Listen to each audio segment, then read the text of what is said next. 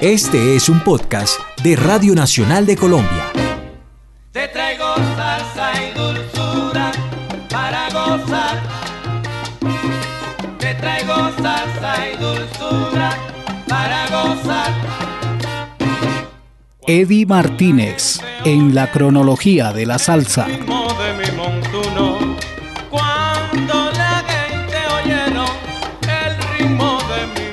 Manuel Eduardo Martínez Bastidas nació en Pasto, en el departamento de Nariño, en Colombia, y desde los años 60 se radicó en los Estados Unidos, específicamente en la ciudad de Nueva York. Desde allí se abrió paso entre los protagonistas más selectos del medio como Tito Puente, Tito Rodríguez, Eddie Palmieri, Celia Cruz, Larry Harlow, Ray Barreto y Willy Colón, con quienes compartió conciertos y grabaciones.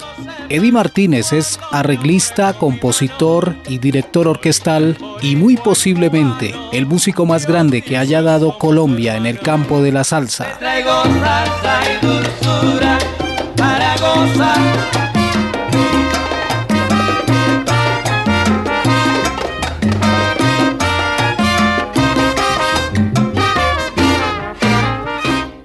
Nací en la ciudad de Pasto, enero de 1942.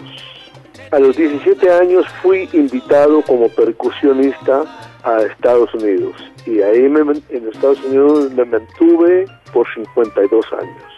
En 1960 viene un señor colombiano, boyacense, Hernando Becerra, un gran pianista, pianista de Tito Puente, de Machito, de Tito Rodríguez, arreglista y además trompetista para Lecuona Cuban Boys, que vivía hacía muchos años en los Estados Unidos y en mayo de 1960 emigré hacia los Estados Unidos por invitación de Hernando para ser su baterista allá.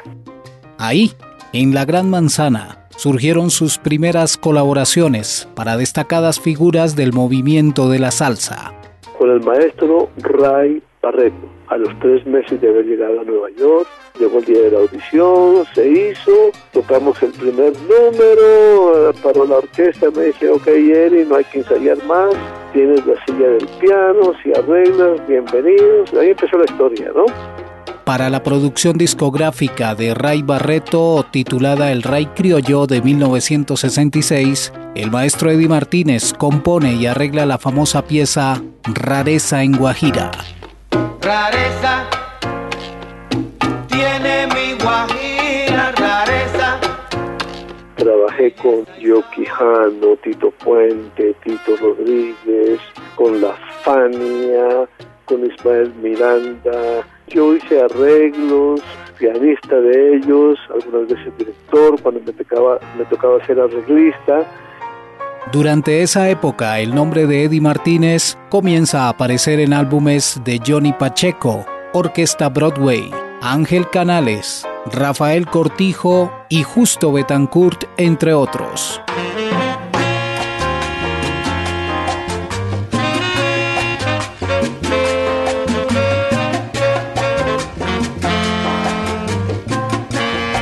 Pero su vinculación a lo latino no impidió que Eddie Martínez se acercase al jazz. Por eso trabajó de la mano de Gato Barbieri y Mongo Santamaría.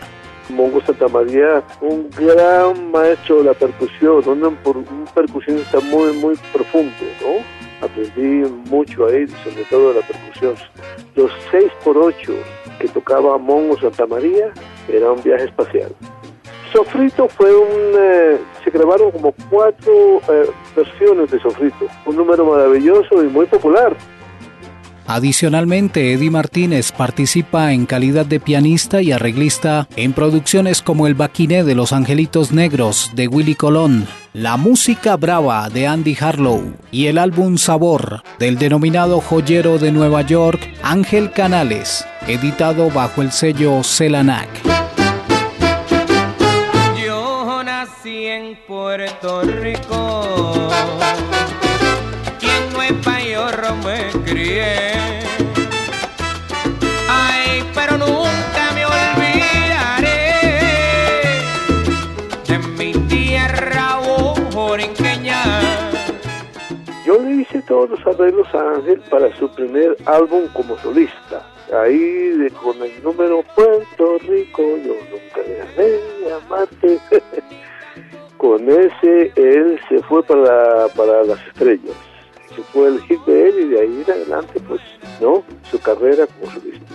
Eddie Martínez ha participado en tres discos ganadores de premio Grammy, uno de ellos con Tito Puente en el homenaje a Benny Moré, el segundo con el Manos Duras, Ray Barreto, y el tercero junto al también pianista Eddie Palmieri. Con más de 200 grabaciones en su haber, Eddie Martínez hizo los arreglos para la versión en español de las películas de James Bond.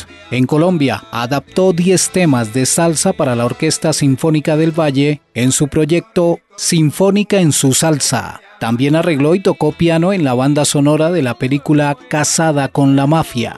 Pues para mí fue un honor haber representado a Colombia todos esos 52 años trabajando con todos estos íconos de las diferentes culturas. Puerto Rico yo nunca dejaré de amarte. pero mi corazón se quedó, ahí se quedó frente al mar, allá en mi viejo San Juan. Puerto Rico yo nunca dejaré. Los arreglos y las composiciones pero sobre todo su particular estilo a la hora de tocar el piano terminaron enriqueciendo el sonido universal de la salsa.